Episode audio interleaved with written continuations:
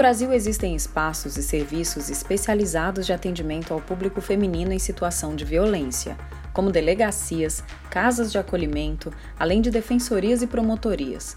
Eu sou Marina Rates e neste episódio vamos conhecer mais sobre as instituições de apoio à mulher no Ceará.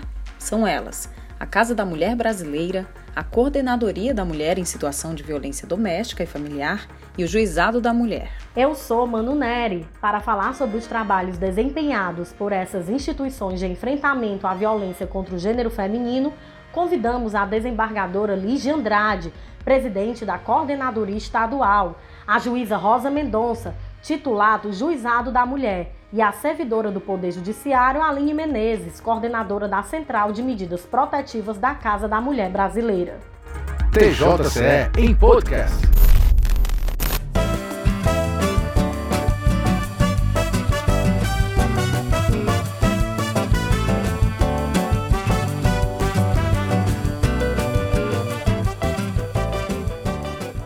O juizado de violência doméstica e familiar contra a mulher está previsto na Lei Maria da Penha.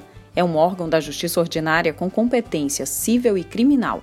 Em Fortaleza começou a funcionar em 2007, centralizando num único procedimento judicial todos os meios de garantia dos direitos da mulher em situação de violência doméstica e familiar. Tudo bem, juíza Rosa Mendonça? Obrigada por participar mais uma vez do nosso podcast. É, há quanto tempo a senhora é titular do juizado e por que podemos dizer que ter um local de atendimento à mulher foi um avanço? Estou no juizado desde quando foi criada a vara, desde 2007. É muito importante ter esse espaço, primeiro porque já é uma determinação da Lei Maria da Penha a criação dos juizados especializados. E eles são importantes porque eles têm uma estrutura diferenciada.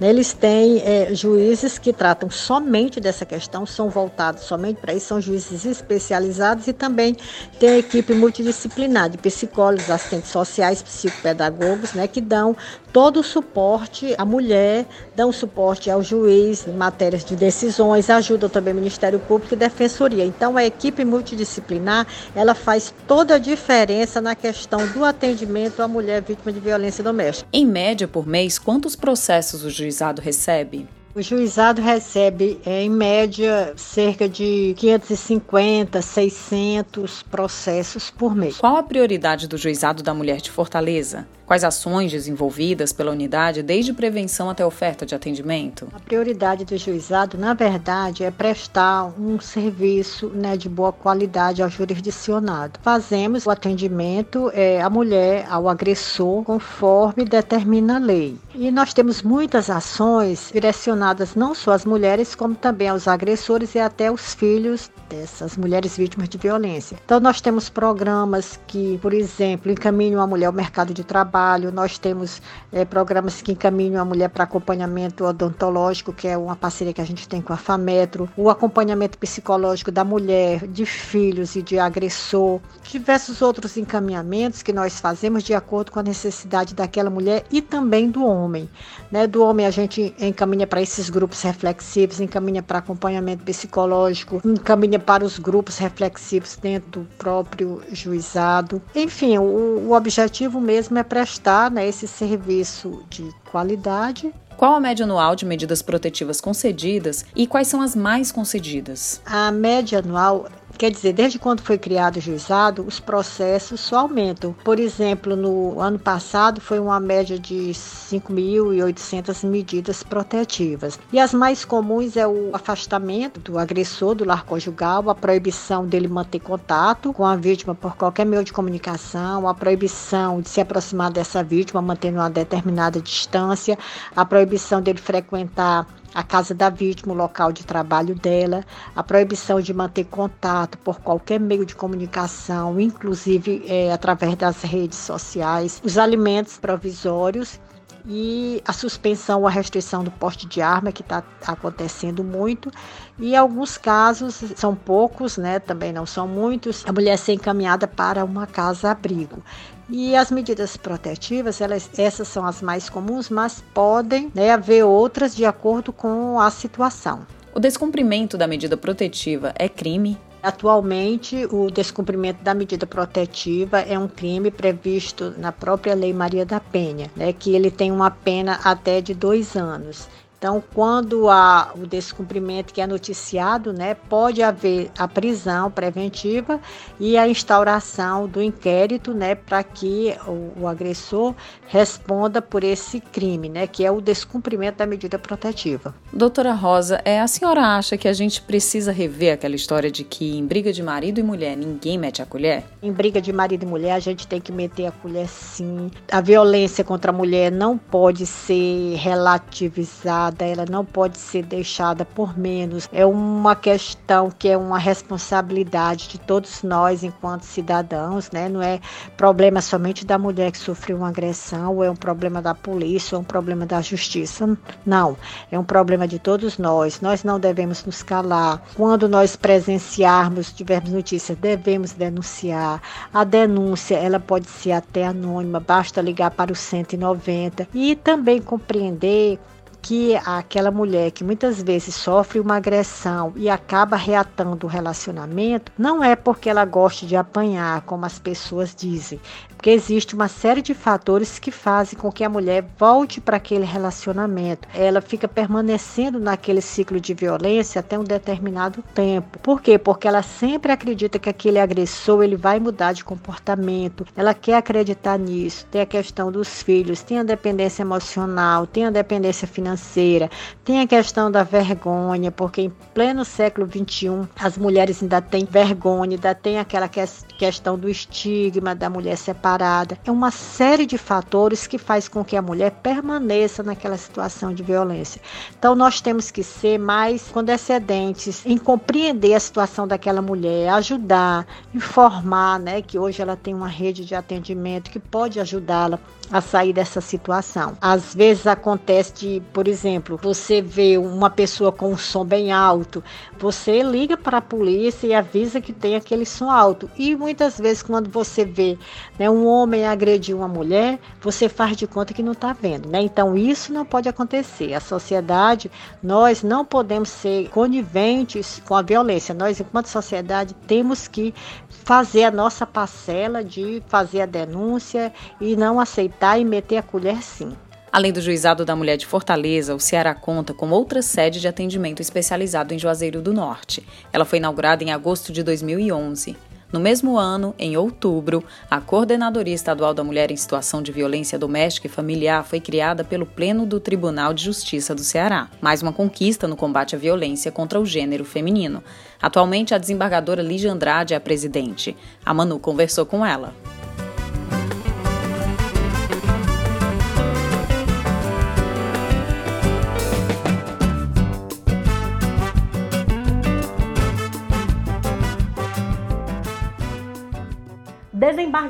Além da Semana da Justiça pela Paz em Casa, com três edições anuais realizada pelo Judiciário para acelerar o andamento de processos envolvendo a violência contra a mulher, fale para a gente quais outras políticas, ações e mecanismos de atendimento a coordenadoria tem realizado no combate à violência contra o gênero feminino. A gente tem procurado apoiar diversos projetos que incorporam essa rede de proteção, né?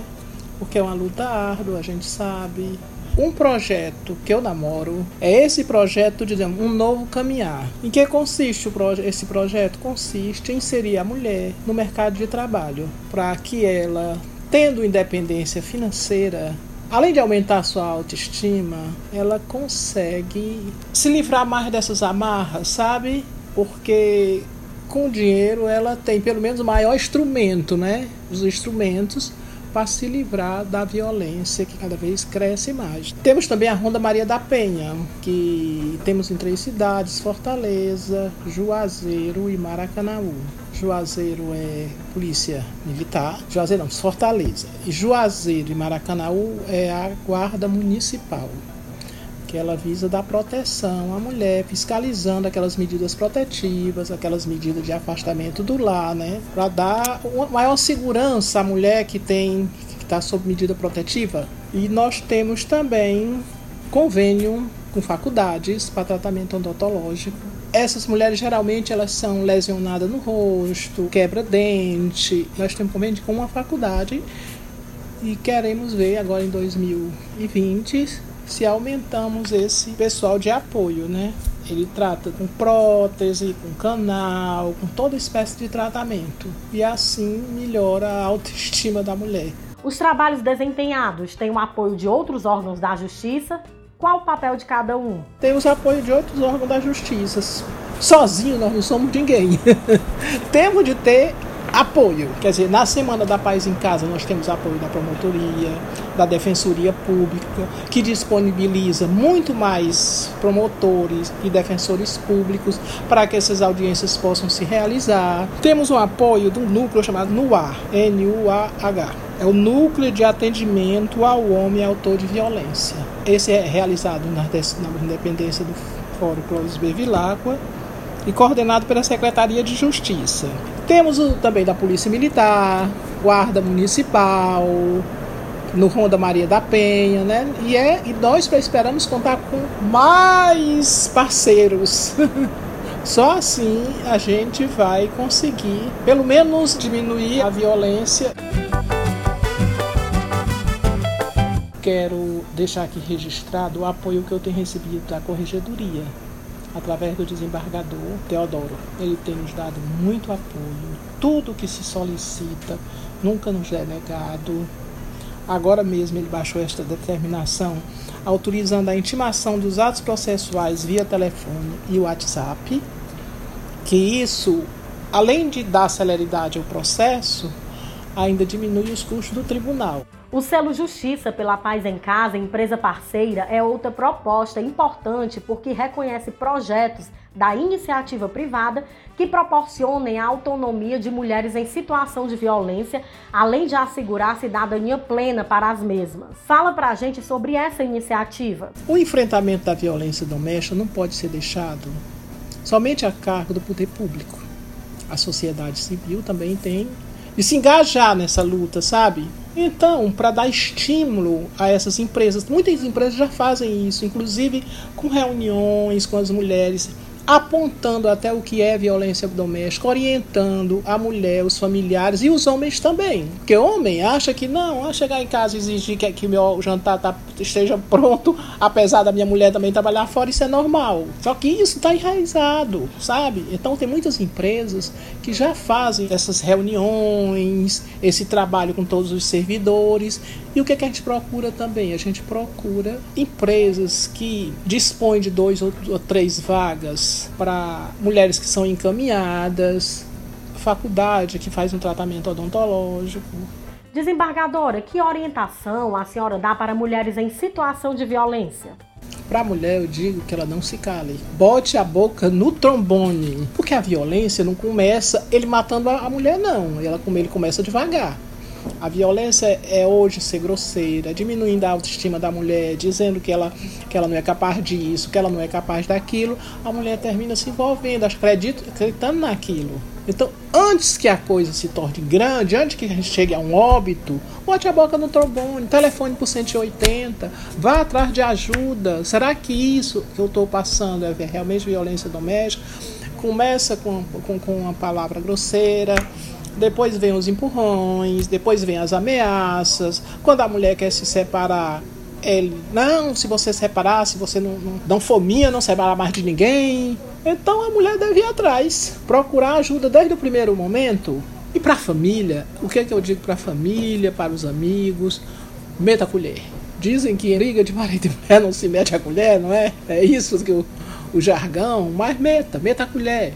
Na hora que perceber, vá atrás, denuncie. Tem os CRAS, tem o 180, tem a Delegacia da Mulher, tem a Casa da Mulher Brasileira. Então vá atrás. Converse antes com a vítima, com a suposta vítima, e depois meta a mulher mesmo. Vamos ver se a gente diminui esse número absurdo.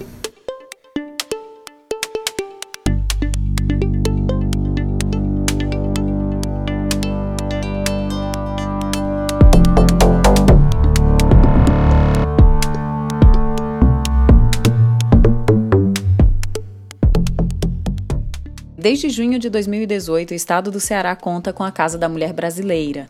A unidade reúne Poder Judiciário, Ministério Público, Defensoria Pública, Delegacia da Mulher, Secretaria do Trabalho e Desenvolvimento Social e a Prefeitura de Fortaleza. O espaço foi construído pelo governo federal e é administrado e custeado pelo governo do Ceará.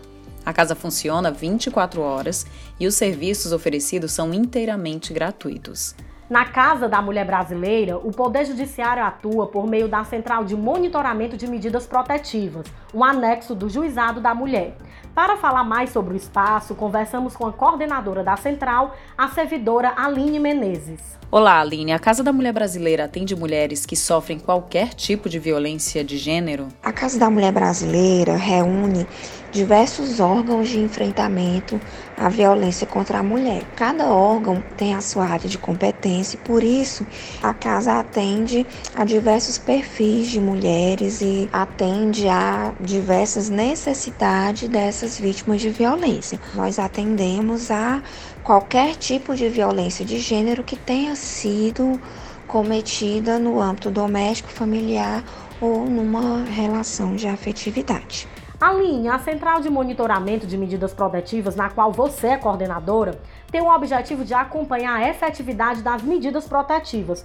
Como é realizado esse trabalho? Aqui na Central de Monitoramento, nós tanto recebemos a mulher que nos procura pessoalmente, que vem tirar dúvidas sobre o processo, sobre como vai acontecer, como vai ser procedida essa medida protetiva, senha do processo, caso ela necessite. E também fazemos o contato através de telefone com todas as mulheres que fizeram a solicitação de medida protetiva, seja perante a delegacia ou através da defensoria, do Ministério Público. Todo pedido de medida protetiva que chega até o Juizado da Mulher de Fortaleza, nós fazemos essa análise e, dentro de um certo tempo, nós entramos em contato com essa mulher para saber como é que está a situação dela, se a medida protetiva dela foi efetivamente cumprida, se o promovido está de fato cumprindo com as proibições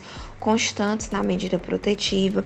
Caso ele esteja descumprindo a medida protetiva, nós orientamos, fazemos a orientação a essa mulher de como ela deve proceder para registrar a ocorrência, que essa comunicação de descumprimento possa ser formalizada e chegue até o judiciário. Em média por mês, quantas medidas protetivas a central concede? As juízas da unidade concedem, em média, 400 medidas protetivas por mês. A juíza titular é a doutora Rosa Mendonça, a juíza auxiliar é a doutora Tereza Germana. Após a concessão dessa medida, ela é monitorada pela central de monitoramento, que faz o monitoramento de aproximadamente 680 medidas por mês. Que mensagem você deixa para as mulheres em situação de violência que precisam de apoio ou até mesmo pessoas da família e amigos que possam ajudá-las? Para as mulheres que estão passando por alguma situação de violência, que se encontram em uma situação de violência de gênero, a mensagem que nós insistimos em passar é que ela deve sim procurar formalizar a ocorrência, pode procurar o auxílio do Estado, porque através da denúncia dela é que nós podemos atuar e podemos protegê-la. As pessoas costumam ter dúvidas sobre a eficácia das medidas e que o que a nossa prática, o que o nosso trabalho nos mostra, nos revela diariamente e o que as pesquisas de forma concreta demonstram é que a denúncia feita pela mulher, o registro da ocorrência é eficaz sim. Essa mulher passa a ser protegida, a medida protetiva em geral é respeitada, ela tem um alto índice de eficácia e um baixo índice de descumprimento. E quando esse descumprimento é comunicado, nós podemos tomar as providências e existem os equipamentos de proteção para essa mulher.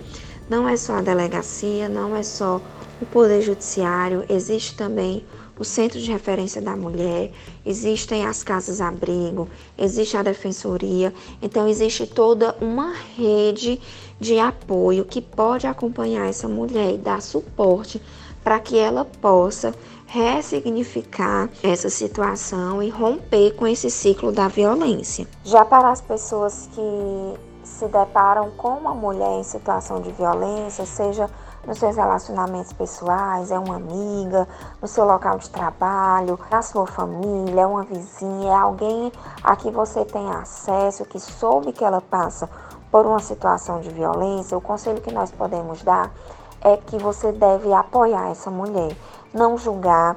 Muitas vezes as pessoas julgam e ficam se questionando ou questionando a mulher por que, que ela permanece nessa situação. E a mulher que está passando por um episódio de violência, ela já está bastante fragilizada emocionalmente fragilizada, com a autoestima minada. Então, ela já não tem forças muitas vezes de sair daquela situação e existe todo um contexto emocional e às vezes familiar que faz com que essa mulher permaneça nessa situação de violência.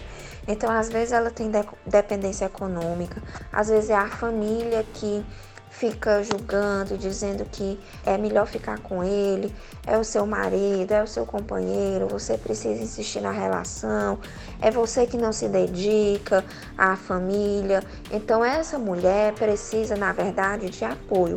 E ela precisa saber que existem esses órgãos que estão à disposição para prestar também apoio psicológico, social, jurídico. Então, o que as pessoas podem fazer é orientar, mostrar que existe. Existe a Casa da Mulher, existe a delegacia, existe o juizado, a defensoria, o centro de referência e apoiar, tanto emocionalmente quanto dar suporte a essa mulher para que ela consiga romper com esse ciclo de violência. A gente fica por aqui os endereços dos juizados da mulher, da coordenadoria e da Casa da Mulher Brasileira com números para contato vão estar na descrição deste episódio. O podcast do Judiciário Cearense vai ao ar todas as quintas e você pode ouvir na sua plataforma preferida: Spotify, Apple Podcast, Google Podcast ou no próprio site tjce.jus.br. Acompanhe também o Judiciário Cearense nas redes sociais, arroba TJCE Oficial. TJCE em podcast. Roteiro e produção Mano Nery e Marina Rax. Edição de som de Renato Gugel. Editor-chefe Ilo Santiago Júnior.